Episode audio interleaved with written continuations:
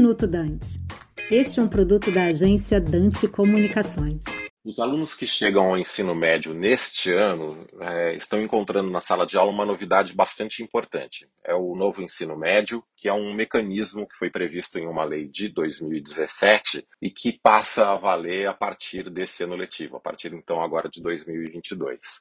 Gradativamente, esse novo modelo vai ser implantado nas escolas públicas e privadas de todo o país. A proposta dessa reforma é atacar uma série de problemas do ensino médio no Brasil, como a evasão escolar, o desinteresse do aluno e o nível insuficiente de aprendizado dentro desse segmento. Então, essa reforma, ela deve trazer algumas inovações e justamente para combater esses pontos que eu citei. É, algumas delas são a ampliação da carga horária, uma nova organização curricular e, e, um outro ponto que eu quero destacar, que é a criação dos itinerários formativos. Esses itinerários são uma forma de aprofundamento do conhecimento em cinco áreas. Então, matemática, linguagens, ciências da natureza, ciências humanas e na formação profissionalizante. Tudo isso vai provocar um, outras mudanças no nosso sistema e uma delas vai ser uma reforma do Exame Nacional do Ensino Médio, o Enem. A partir de 2024, o Enem vai passar a avaliar os estudantes de acordo com as propostas do novo ensino médio. Bom, esse é um modelo ainda muito novo, vai precisar de tempo de adaptação, vai precisar de várias correções de rota,